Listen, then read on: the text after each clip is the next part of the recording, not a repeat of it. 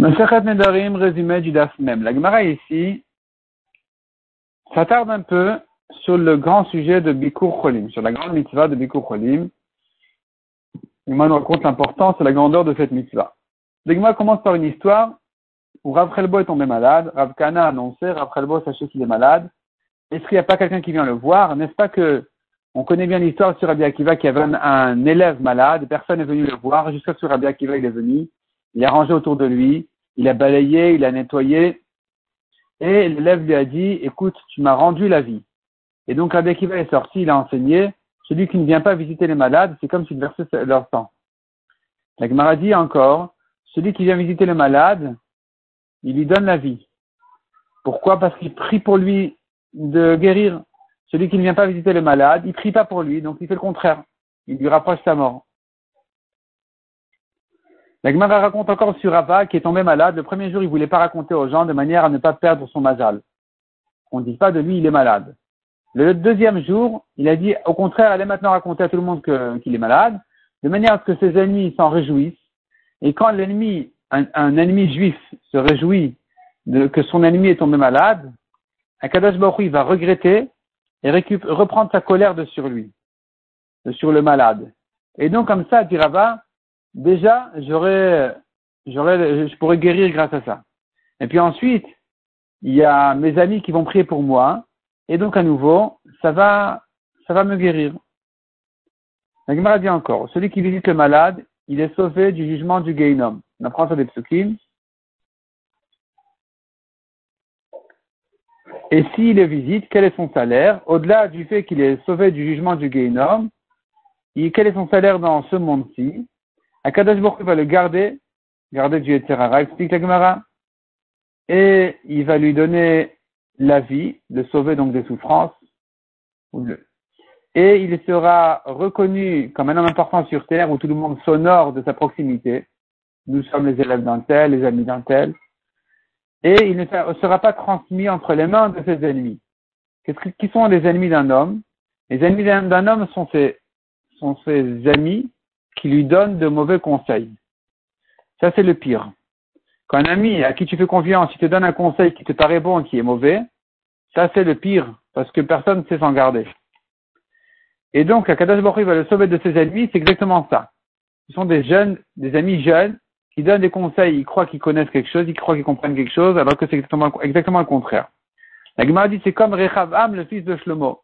Rechavam, le fils de Shlomo, quand Shlomo et Niftar et Rechavam a commencé à régner, il a pris conseil chez les anciens, les conseillers de son père, il leur a demandé, mais dites-moi, comment je, comment je fais? Je, je vais à la dure, au contraire?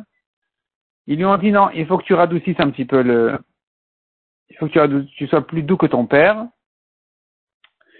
et de manière à ce que les gens ils te respectent. Il est allé demander conseil à ses jeunes amis. Ils lui ont dit non, non, pas du tout. Il faut que tu montres que tu as du pouvoir, que tu es fort, donc tu dois aller à la dure. Tu dois aller à la dure, doubler les taxes, les impôts et aller à la dure avec les gens.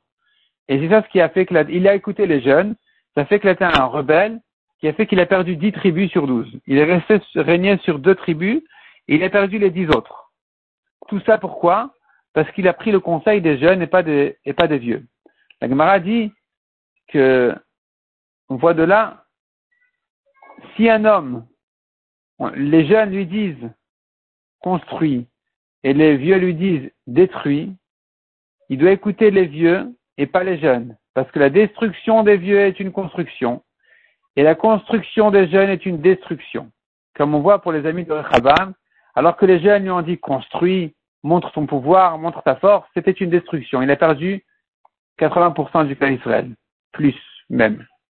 Alors que les vieux lui ont dit, détruis, raffaiblis, lâche un peu de ton pouvoir, de ta force, montre-toi plus doux avec les gens. Et c'était ça qui aurait pu être sa construction et lui garder le peuple entier soumis à lui. Mais il ne les a pas écoutés. Donc on dit ici, celui qui vient visiter le malade, il est sauvé de ses ennemis qui sont ses ennemis, ce sont les amis qui ne savent pas donner de bons conseils. a dit quelqu'un qui visite le malade, il n'a pas le droit de s'asseoir sur un lit, sur une chaise ou quoi. Si le malade est couché par terre, il ne doit pas être plus haut que la hauteur du malade parce qu'il y a la shrina au-dessus du lit du malade. Il y a Kadosh Baruch qui est sur lui. de même qu'il Agmara, on apprend du Pasouk que Akadosh Baruch il nourrit le malade. C'est pour ça qu'on voit que les malades, ils n'ont pas faim, ils n'ont pas besoin tellement de manger. Akadosh Baruch il nourrit le malade. La Gemara dit encore, un homme ne doit pas visiter le malade les trois premières heures de la journée, du jour, les trois dernières. Les trois premières parce qu'il va le voir frais et bien, il va pas penser à prier pour lui. Les trois dernières, il va le voir comme ça mal et lourd, il va croire que c'est désespéré. Les autres, au milieu de la journée, là, c'est le moment de venir le visiter. La enfin, ramène encore une halakha qui n'a rien à voir avec cette mitzvah de Bikur Cholim. Simplement, c'est le même chacham qui l'a ramené. le sujet ici, il est le mikvé. Le mikvé, un homme peut tremper dans un mikvé d'eau de pluie. D'eau de pluie, à condition que l'eau stagne dans un puits. Si l'eau de pluie stagne dans un puits, on peut se tremper dedans et se purifier. On peut se tremper aussi dans de l'eau qui ne stagne pas, quand c'est de l'eau de source. Une source qui jaillit sous la terre, une source qui jaillit, et il y a même du courant dans l'eau, l'eau ne stagne pas, on peut se tremper dedans à condition que ce ne soit pas de l'eau de pluie. Si l'eau de pluie ne stagne pas, c'est interdit de se tremper dedans, ça ne purifie pas. Qu'est-ce qu'on fait avec un fleuve? En principe, on peut tremper, théoriquement, mais on doit craindre les eaux de pluie. La Gemara ramène que le fleuve, quand le fleuve il monte, quand l'eau du fleuve monte, c'est la preuve qu'il y a des pluies ou peut-être même des fonds de neige qui remplissent le fleuve. Et donc, on devrait craindre une majorité de, pluie. Et s'il y a une majorité de, pluie, on ne peut pas se tremper dans un fleuve avec un courant. Il faudrait que l'eau stagne. Or, c'est pas le cas, donc on ne peut pas se purifier là-bas. Donc, la Gemara ramène là-dessus une discussion selon Rav, on doit craindre la pluie. Selon Shmuel, on ne craint pas la pluie parce que Shmuel dit qu'il y aura toujours le double de l'eau qui tombe du ciel. Il y aura un double de l'eau qui va jaillir dessous la terre. Donc il y aura toujours une majorité d'eau de fleuve, de, de, de source qui est cachère. La Gemara dit Shmuel se contredit à lui-même parce que Shmuel dit on ne peut se tremper dans un fleuve que en automne où il n'y a plus de pluie, il n'y a plus de fond de neige, c'est terminé.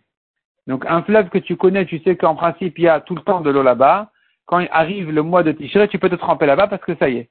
Là, on n'est plus dans les, pluies, on n'est plus dans les neiges, on est dans l'eau de source qui, qui est cachère même si ça ne stagne pas.